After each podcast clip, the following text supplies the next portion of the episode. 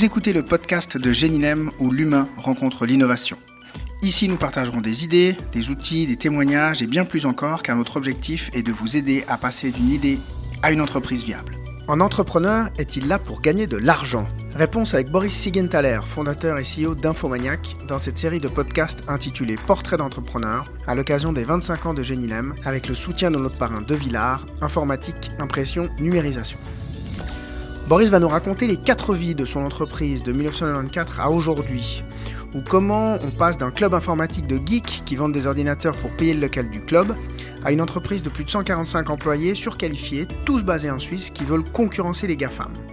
On va parler pivot, modèle d'affaires, développement informatique, internationalisation, mais aussi gouvernance, biocop, environnement, indépendance et cercle vertueux. Bonjour Boris, bienvenue dans cet épisode euh, de ce podcast. Est-ce que tu peux te présenter, s'il te plaît? Alors bonjour Cyril, bien, je suis Boris Sigenthaler, le directeur et, fondateur d'Infomaniac euh, depuis, depuis 25 ans. Et voilà, je serai disposé à répondre à, essayer de répondre à toutes tes questions. Infomaniac, donc fondé en 1994, c'est la première entreprise que tu fondes. Tu avais fait d'autres euh, tentatives entrepreneuriales avant? Infomaniac, ouais, a commencé avec, euh, avec un magasin informatique. En fait, Infomaniac a commencé avec un club informatique. Et euh, moi, j'étais apprenti euh, électronicien. Je, détestais l'école, je la déteste toujours euh, aujourd'hui. Et je m'imaginais pas faire autre chose que développer ce club informatique. Donc, pour faire vivre ce club informatique, il a fallu ben, vendre des ordinateurs. Donc, c'était, on a commencé en 94 avec avec euh, une activité de, où on montait des ordinateurs, on faisait de l'overclocking, on essayait de, vendre des ordinateurs à, des petits prix avec euh, les machines les plus, euh, les plus performantes du, moment. Toujours dans le but de faire du développement et de développer le club informatique, où c'était un club informatique où on n'était que des développeurs pour entrer dans ce club. Et, mais Infomaniac, en fait, il y a eu quatre, il y a eu quatre grands virages. C'est-à-dire qu'on a commencé avec un magasin de 94 jusqu'en 2001. Alors, le magasin, il servait à faire du profit pour financer le club ou pas Exactement. C'est-à-dire que quand on avait pris les, les... Bah, ça, ça, a commencé tout de suite très fort. C'est-à-dire qu'on a commencé en faisant euh, un magasin informatique, en faisant des prix hyper canons parce que le, le but était dans un premier temps juste de ben, que ça paye au moins les locaux pour le club. Et très vite, en fait, on a eu euh, un succès très fort et tout le magasin était occupé pour, euh, pour vendre du matos et les membres du club bah, nous filaient un coup de main pour, euh, pour vendre du matos et on était, on va dire, à partir de 22 heures, on arrivait à, avancer le projet en fait du club et de, de voilà, de pouvoir développer des, des, des projets sympas. Mais le, le, magasin, pour moi, en fait, a pris énormément de temps. Donc moi, j'ai plus pu euh, bah, développer le club. Mais on a pu aussi très vite, c'est-à-dire que fin 94, en fait, euh, j'ai des, euh, bah, des membres du club qui commençaient le, le poli, qui nous ont invités à Lausanne pour dire mais venez voir Internet, c'est un truc complètement dingue. Et quand on a découvert Internet, c'était la réaction, c'était bon bah on va directement se prendre une ligne, peu importe le prix, pour avoir un accès à Internet et se passer des. C'était un club informatique donc de BBS. Hein, on était déjà, on communiquait via des modems et, et c'était le voilà l'ère d'avant Internet. Euh, et, donc très vite, on a mis l'accès Internet. On, trouvait ça tellement génial qu'on a proposé à nos clients en fait, d'avoir l'accès Internet gratuit. Donc on offrait l'accès Internet dès janvier 95. On était les premiers à offrir Internet aux particuliers à Genève.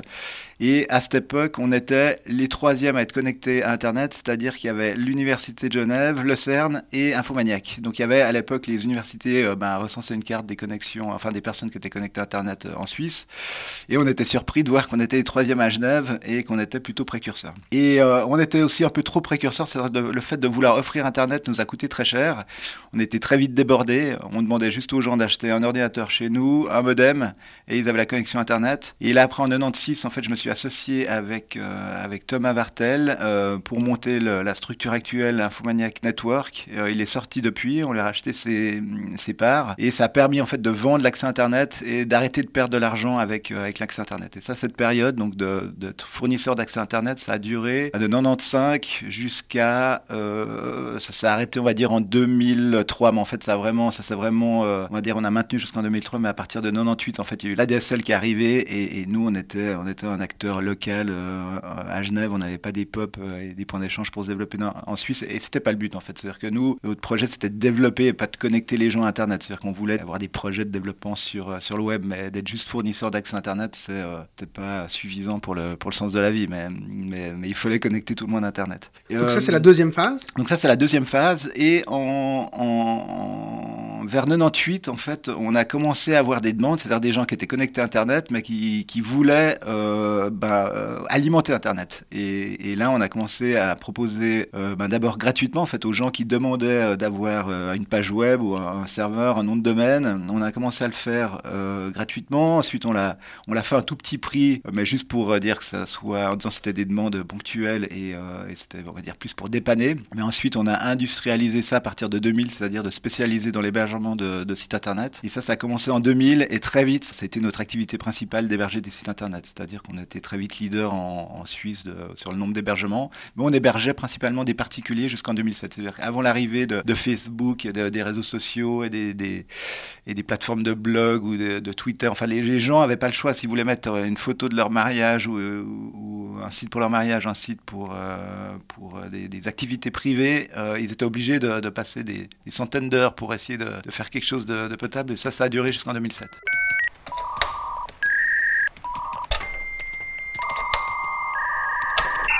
Mais pourtant, il y avait déjà des entreprises euh, qui avaient leur site internet chez vous, hébergé oui. chez vous. Alors, il y avait des entreprises, mais à cette époque, en fait, on était tellement bon marché. C'est-à-dire que les entreprises euh, comprenaient pas que Infomaniac, ça coûtait environ, à cette époque, c'était 200 francs par année pour avoir un hébergement et les entreprises euh, qui voulaient, enfin, qui comparaient nos prix aux, aux concurrents, c'était 1500 francs par mois l'hébergement. Donc, moi, j'avais beaucoup de copains euh, qui, ben, qui avaient fini leur étude euh, depuis, qui, qui, bossaient dans des entreprises et, et, qui comprenaient pas que leur boss passe pas par Infomaniac. Enfin, certains oui, mais d'autres euh, euh, ne voulaient pas admettre qu'à 200 francs par année, on était plus, plus performant que nos concurrents à 1500 francs par mois. Et donc, ça, ça nous a un peu, on va dire, péjoré parce qu'il y avait des entreprises qui disaient, mais à ce prix-là, c'est pas sérieux, mais en fait, on proposait déjà un hébergement qui était bien plus puissant que ce que proposaient nos concurrents parce qu'on avait plutôt des geeks et on voulait, voulait proposer ce qui, euh, ce qui se fait mieux. C'était grâce aux infrastructures, grâce aux, talents que vous aviez à l'interne, un mix des deux, que vous pouviez proposer des prix aussi bas et gagner de l'argent quand même?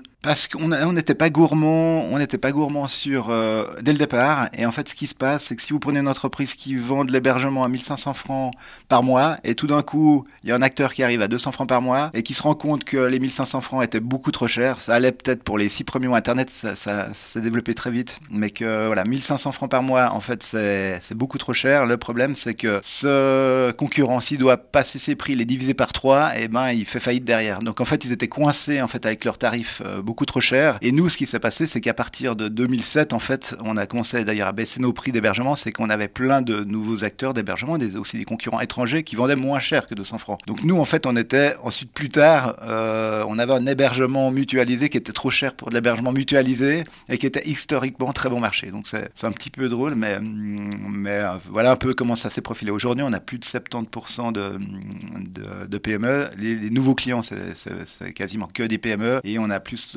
enfin les 30%, c'est plus des 30% de clients historiques qui, euh, qui sont là, ou c'est des particuliers qui ont des, euh, qui ont des projets personnels qui sont, qui sont importants? Et à la première phase, c'est le, le magasin pour financer le club. La deuxième phase, accès Internet. Et la troisième, hébergement. hébergeur. Et, et là, ben aujourd'hui, on vit notre quatrième virage qui euh, se profile plutôt bien, c'est-à-dire de modestement d'être une alternative au GAFA, c'est-à-dire que euh, ça commence à se voir depuis une année. On a proposé euh, Swiss Transfer, par exemple, qui a très bien cartonné. En disant, on, on rentre dans des produits qui sont euh, grand public, euh, voilà, qui nécessitent pas de, de, compétences particulières. Et on a des produits comme comme le K-Drive, qui sont des, des, produits qui sont des excellentes copies de, de Dropbox. on essaye modestement d'arriver à des, équivalents à Google Drive. On se rend compte bah, qu'en une année, on arrive à, aller très vite, à avoir un produit qui est, stable et, euh, et, surtout, on a la puissance de, développement. C'est-à-dire qu'aujourd'hui, on est 145 euh, employés. J'ai vu, on est le 1er octobre aujourd'hui, j'ai vu 5 nouveaux collaborateurs qui visitaient les bureaux. Donc, euh, c'est possible qu'on soit passé à 150 à partir d'aujourd'hui. Et, on commence vraiment à avoir une puissance de développement et,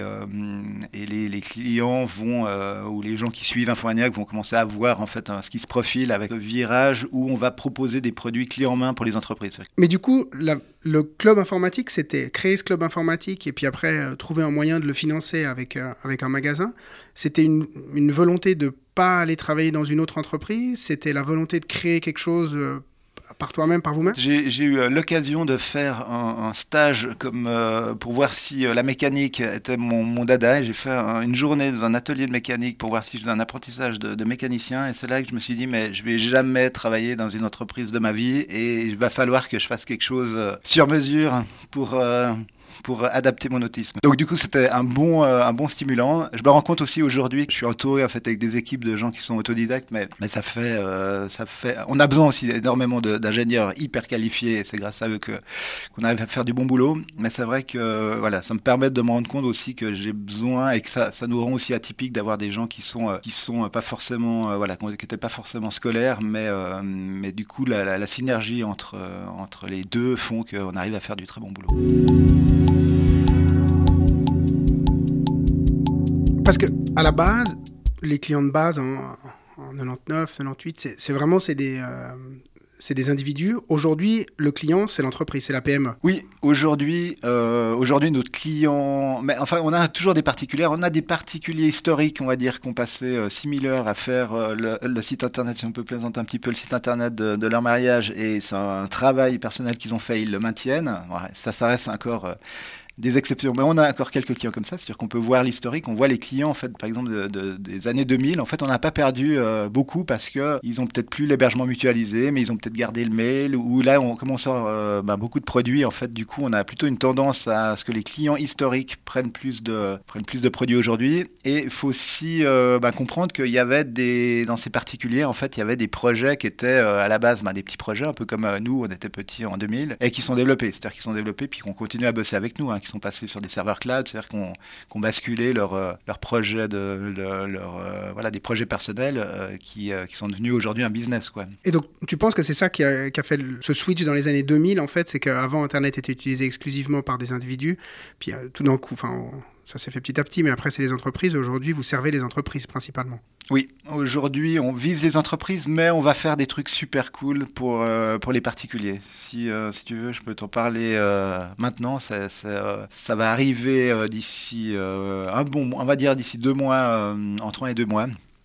Et c'est on veut faire des trucs particuliers parce que, euh, pour l'anecdote, euh, j'ai un copain qui, euh, qui, a trois enfants et son, le, plus grand enfant, il devait lui créer une adresse mail. Et il dit mais Boris, c'est pas normal que, que je dois lui créer une adresse mail Gmail. Et, et pourquoi t'as plus les adresses mail comme tu le faisais à l'époque de l'accès internet? Et dire non mais je suis d'accord avec toi, c'est pas normal du tout.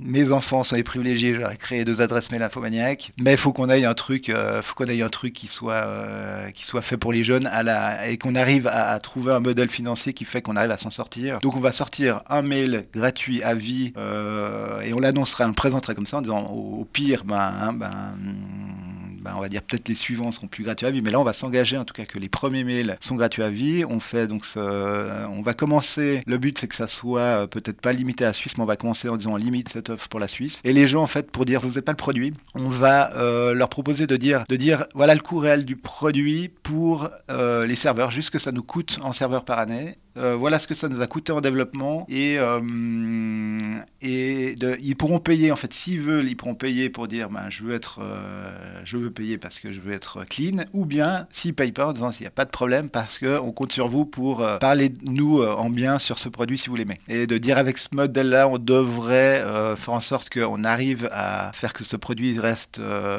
reste gratuit à vie parce que on, c'est possible aussi qu'on soit aidé par la confédération. Il s'est passé des choses avec avec le Covid. Il y a il y a Berne qui, euh, qui étudie euh, d'ici, euh, je crois, octobre de l'année prochaine pour, aider des entreprises qui font des, mm, des projets sympas sur le cloud pour que l'indépendance suisse ne, ne, disparaît pas et elle est en train de disparaître. Donc c'est possible aussi qu'on soit aidé sur ce type de projet. J'espère que, que ça sera le cas. Et je pense que si ce n'est pas le cas, on arrivera dans tous les cas à proposer quelque chose de sympa, c'est-à-dire mail gratuit et aussi du drive gratuit. Et il y aura aussi une version payante, c'est-à-dire qu'elle ne sera pas elle sera. Euh, le but, c'est de faire quelque chose qui soit euh, équivalent à Gmail, mais il y aura des gadgets qui seront quand même payants pour ceux qui les utilisent, on va dire, euh, on va dire de manière plus que privés, voilà, qui puissent switcher facilement sur des produits payants. Puis c'est vrai qu'on est surpris, moi je suis surpris qu'on arrive à sortir des produits compatibles GAFA comme le, le Swiss Backup ou le K-Drive. C'est c'est des produits en fait qui sont même meilleurs marchés que le Drive. Alors on a des fonctionnalités en plus, on a des fonctionnalités, hélas en moins, et, il y aura des, des, des points, on n'arrivera jamais à faire aussi bien qu'eux, mais, mais le but c'est que les gens arrivent à travailler et soient, soient très, très satisfaits. On voit qu'on y arrive avec des prix qui, sont, qui restent raisonnables. là, il faudrait qu'on parle aussi de Infomaniac, qui, qui est derrière Infomaniac pour pour pouvoir sortir des prix, des prix sympas. Alors on peut en parler? On, est, on reste une boîte atypique, hein, c'est-à-dire qu'on on a un hébergeur qui est hyper dynamique, on se fait euh, depuis des années euh, euh, draguer par des fonds d'investissement, par des concurrents. Des... Aujourd'hui, ce qui se passe dans le monde de l'hébergement, c'est qu'il y, y, a plein de, enfin, il y a quelques grosses boîtes qui rachètent en fait tous les hébergeurs d'une certaine taille pour faire des, des, gros groupes, des groupes européens. Il y, a, il y a deux gros groupes européens, enfin plus que deux, mais il y a donc deux gros groupes européens qui se profilent vraiment comme des mastodontes. certains dans le but d'être vendus par des gros groupes encore plus gros mondiaux américains. Euh, et, nous, on reste, euh, on reste atypique, c'est-à-dire que voilà, moi, j'ai pas fait Infomaniac pour euh, gagner plein d'argent et, vendre la boîte parce qu'on me propose des, montants qui sont phénoménales. La stratégie de ce côté-là, c'est qu'Infomaniac en fait reste indépendant et le but, c'est d'arriver d'ici 3 à 5 ans à faire en sorte que la moitié de la boîte appartienne à, ses employés et l'autre moitié de la boîte appartienne à ses clients. C'est-à-dire que on, est en train de, bah, d'étudier le, le fait qu'on arrive à vendre des actions Infomaniac et que des gens puissent, enfin des clients uniquement, puissent prendre des participations, pas majoritaires, c'est-à-dire que tout ce qui nous intéresse, c'est d'avoir, euh, par exemple, 10 000 actionnaires, mais que ces 10 000 actionnaires, en fait, ont des outils qui leur permettent de dire, euh, par exemple, les points qu'ils aimeraient euh, voter ou qui soient votés aux, aux assemblées générales. Donc, ils pourront voter de manière électronique. Mais déjà, pour pas qu'on ait, euh, euh qu'on ait 1000 points ou 10 000 points à voter aux AG, en fait, il y a un système où les gens peuvent mettre des pouces, c'est-à-dire que les actionnaires peuvent voir ce qui sont proposés par les autres actionnaires et clients, et, euh, et qu'ensuite on va tenir 10, 10, points qui doivent être débattus, qui doivent être discutés, et, ensuite c'est de voir comment, euh, dans les, dans les années à venir, où sera la majorité. Est-ce que la majorité doit, donc le contrôle de l'entreprise doit rester aux employés, ou le contrôle de l'entreprise doit rester à 10 000 actionnaires Donc euh, j'aimerais arriver à faire quelque chose qui, qui ressemble un peu au Biocop en France de, pour le, qui sont donc euh, un cercle vertueux qui fait travailler des producteurs bio avec euh, où les, les, clients doivent être coopérateurs et, euh, et là alors on, voilà on est en train de, de, de, de plancher sur, cette casquette là. Et on revient à l'idée de départ qui était le club. Mhm. Tu boucles la boucle avec ça? Ouais, j'avais pas pensé. Parce que moi c'est alors moi, la première fois que j'ai utilisé Infomaniac, je crois qu'on était en 1998 et j'ai toujours beaucoup, beaucoup utilisé Infomaniac on, se connaît aussi euh, par ailleurs. Il y a quelque chose sur lequel j'aimerais t'entendre, parce qu'effectivement, aller concurrencer les GAFAM avec d'autres modèles, je, sais que c'est pas forcément que l'enjeu financier derrière ça. Il y a aussi cette notion de, confidentialité des, données, de privacy, comme disent les anglo-saxons. Ça, c'est au cœur même d'Infomaniac. C'est un des cœurs. C'est-à-dire qu'on va dire qu'il y a trois cœurs. C'est l'indépendance technologique et l'indépendance sur le fait que voilà qu'on continue à développer, c'est-à-dire qu'on reste un hébergeur atypique par rapport à, nos concurrents européens où beaucoup en fait travaillent, sous-traitent beaucoup de solutions. Tandis que nous, on, va développer nos solutions, où on va s'appuyer et on va participer au développement de, logiciels open source pour euh, garder cette indépendance en disant nous, on veut pas être les maîtres du monde. C'est-à-dire qu'on va euh, s'appuyer sur les logiciels open source, on va aussi ben, les développer et les partager en disant mais on veut que des concurrents, on veut qu'il y ait plein d'infomaniacs dans le monde. On, veut, euh, moi le GAFA me fout la trouille à titre privé. Il faut qu'il y ait une biodiversité d'explication des produits avec des, plateformes, on va dire, des protocoles ouverts qui fait qu'on peut quand même échanger des données entre hébergeurs, mais, mais c'est pas normal que que toutes les données de la planète appartiennent à, une poignée de main. Donc, euh, donc ça, c'est complètement flippé. C'est une des, priorités d'Infomaniac, avec aussi l'aspect, donc on est une boîte qui, qui sous-traitons pas de département, par exemple le support, et eh ben on est à Winterthur et à Genève, et, tout le monde est à Genève avec des salaires genevois, on va pas sous-traiter ça au Maroc pour faire des économies, de, pour gagner plus d'argent, parce que le, but aussi, justement, c'est peut-être pas de, dans, les, pour les futurs actionnaires d'Infomaniac, c'est pas euh, dans le but de faire de l'argent comme actionnaire, le but c'est de, de, participer à une entreprise qui va créer de l'emploi et qui va créer, qui va garder un savoir-faire local. Et quand je dis local, local, c'est même à l'échelle européenne en disant euh, il faut qu'il y ait euh, ce niveau de compétence où on est sur des, développements qui sont quand même très spécifiques, eh ben ne disparaissent pas de l'Europe parce qu'aujourd'hui il y a beaucoup de choses qui sont sous-traitées. Je pense qu'on cherche pas à se développer euh, sur toute la planète, on cherche à se développer en France, en Allemagne, en Italie. Enfin, on veut rester une entreprise. Euh, on va augmenter un petit peu notre périmètre parce qu'il faut qu'on ait une taille critique avec un chiffre d'affaires qui nous permette d'avoir une puissance de développement suffisante. C'est-à-dire que si on a trop peu de clients, bah, plus on a de clients, plus ça nous permet de développer. Donc il faut qu'on ait même une taille critique, mais à un moment donné, bah, moi je vais dire, bah, là on devra euh, s'arrêter, euh, s'arrêter parce qu'on devient une boîte trop grosse et, euh, et, et, de faire une boîte trop grosse, ça veut dire qu'on va, on va éliminer un concurrent qui se trouve en Espagne et qui peut être une très jolie boîte en disant il faut qu'on aille des, des qu'on puisse partager des parts de marché, qu'on garde une biodiversité de du monde numérique. Quoi. Donc, voilà un peu le, ouais, ses objectifs. Et, un autre point sur lequel j'aimerais t'entendre, parce qu'effectivement tu parles de biodiversité numérique, digitale, infomaniac, effectivement il y a tous ces métiers-là qui sont très digitaux. Je sais aussi que tu es très impliqué, à titre personnel, mais aussi au niveau de l'entreprise par rapport à tout ce qui est environnement. Et ça, en général, tout ce qui est data center, etc., on entend souvent beaucoup de critiques par rapport à ça.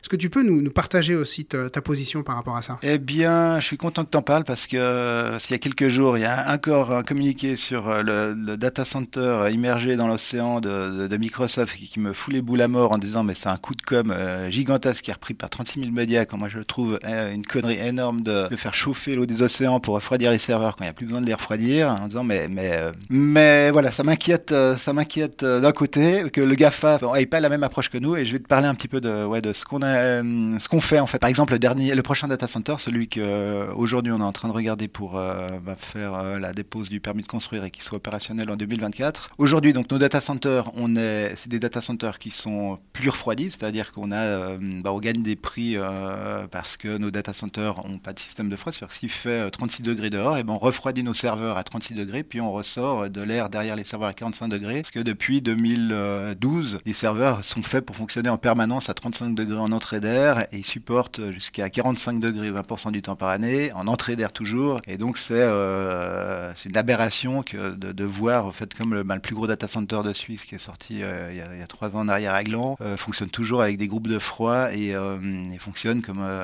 pour moi, comme un... Enfin, je veux dire, ces data centers-là, s'ils étaient, on nous, le, nous le vendait en France symbolique, on ne toucherait pas parce que pour moi, c'est un désastre de dire pour 100 watts de serveur, il nous faut, euh, nous faut jusque. Ça dépend en fait s'ils sont remplis ou pas, mais là, euh, il y a peu de data centers en Suisse qui sont remplis. Il leur faut 80 watts de, de puissance pour faire du froid, pour, euh, enfin, pour faire marcher le data center pour 100 watts de serveur. Donc c'est du gros gâchis. Nous, on est pour, pour un serveur de 100 watts, il nous faut 10 watts pour tout le reste du data center, pour faire du courant secouru, pour faire que ben, clair, la chaleur soit évacuée. Et ça, c'est comme on fonctionne aujourd'hui. Là, le futur data center, en fait, on va utiliser deux fois l'énergie. C'est-à-dire qu'on va utiliser, on a un data center de 1 MW.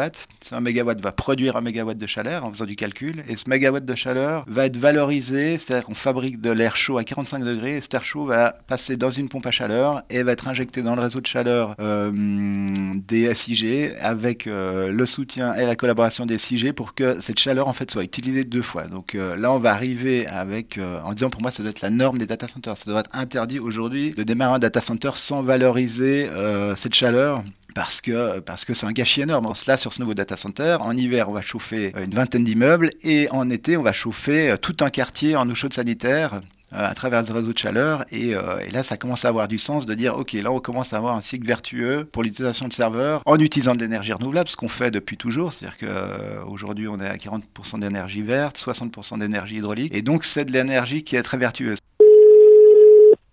Bonjour. Actuellement tous nos collaborateurs sont occupés, veuillez patienter. Parce que toutes ces choses-là, toutes les choses qui, qui, drive aussi quand même Infomaniac, donc à savoir engager des gens localement, les former. Euh, moi je sais par exemple que euh, le support qui est une, une, euh, une fonction assez, assez difficile, assez même ingrate, les gens qui t'appellent au téléphone pour râler, etc. C'est presque eux qui sont le mieux servis, le mieux choyés ici, c'est eux qui sont tout en haut à l'étage, c'est juste, c'est juste. Ils ont, le, ils ont le bureau du, directeur. Bon, c'est un, grand bureau vu qu'ils sont euh, à Genève, euh, ils sont 35. Euh, mais oui, l'idée c'est de dire c'est eux qui ont les bureaux les plus classes, qui ont la plus belle vue, parce que c'est eux qui reçoivent les clients, c'est eux qui ont. Mais toutes ces choses, engage, pardon, je te coupe, hein, mais engager localement, mettre le plus beau bureau à la disposition de ces gens-là. Toutes ces choses au niveau environnemental que, que, vous mettez en, que vous mettez en place, le fait de proposer des alternatives à monsieur et madame tout le monde à Google avec des prix très bas quand c'est pas du, gratuit, tout ça, ça a un coût. Un entrepreneur, il est là pour gagner de l'argent quand même. Ouais, alors, euh, moi je dirais non, Infomaniac, dans notre cas, euh, c'est pas en perdre.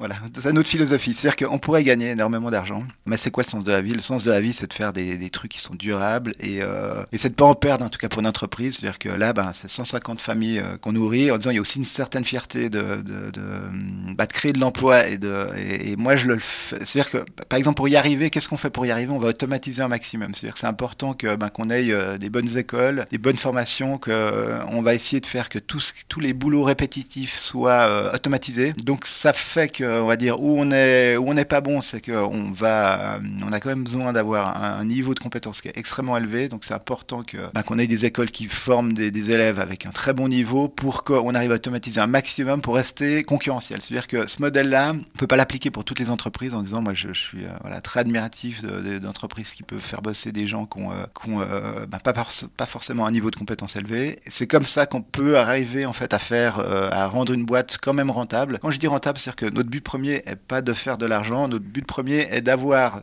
euh, de montrer en fait suffisamment de, enfin d'être clean au niveau des, banques pour que les banques euh, bah, nous accompagnent, nous prêtent et, et, voient que le projet en fait est rentable. C'est-à-dire que si on fait des bénéfices, c'est pour rembourser nos emprunts. On a de plus en plus d'entrepreneurs qui, qui, viennent voir Genilem avec justement des projets à impact économique, social, environnemental, etc tu as quelque chose à leur dire, à partager avec eux? On répond à des demandes très concrètes. C'est-à-dire si vous venez avec, euh, si vous démarrez un projet dans le but d'être écolo, euh, c'est peut-être pas suffisant pour que le, projet soit rentable. C'est-à-dire qu'il faut commencer, je pense, par trouver une idée sympa qui a euh, vraiment un marché derrière, et ensuite faire en sorte que euh, le, concept soit hyper vertueux. Mais de, démarrer avec dire, je vais faire quelque chose d'écolo pour que ça soit rentable, ça me semble, voilà, ça serait le premier truc. Voilà, si j'étais, si j'étais, voilà, si tu me donneras un exemple je regarderais ça en fait en disant si on part d'abord pour faire de, de l'écologie, ben peut-être que là il faut avoir un fonds d'investissement derrière parce que parce sinon euh, sinon l'avenir n'est pas assuré quoi. Il faut d'abord trouver un problème à résoudre alors. Ouais, exactement. Nous sommes arrivés au terme de cette rencontre avec Boris Sigenthaler, fondateur et CEO d'Infomaniac. Même si vous avez compris que j'ai beaucoup d'amitié tant pour le personnage que pour l'entreprise, j'espère que vous avez aimé découvrir la transformation de cette entreprise atypique qu'est Infomaniac. Personnellement, je trouve l'engagement de cet entrepreneur et de toute son entreprise exemplaire. Cette grosse PME qui croît chaque année, ici, n'en demeure pas moins une entreprise citoyenne militante. Et on comprend, en écoutant Boris l'autodidacte, la volonté de faire les choses différemment et durablement. Car le but n'est justement pas de toujours faire plus d'argent, mais d'avoir du sens. Et comme le dit Boris bien mieux que moi, le sens de la vie, c'est faire des choses qui sont durables. Mais attention, en l'écoutant, on comprend aussi que l'écologie ne doit pas être en but en soi, c'est une manière de faire les choses, et l'important si on veut mener un projet à impact, on l'a compris en écoutant Boris, c'est d'abord de trouver son marché et d'identifier un problème à résoudre. Pour conclure, j'aimerais remercier Hourplace, l'espace de coworking situé à Morges, pour l'accueil et le studio d'enregistrement. Et surtout, merci à De Villard pour son soutien à cette série de podcasts intitulée Portrait d'entrepreneur que nous réalisons à l'occasion des 25 ans de notre association Géninem, fondée en 1995.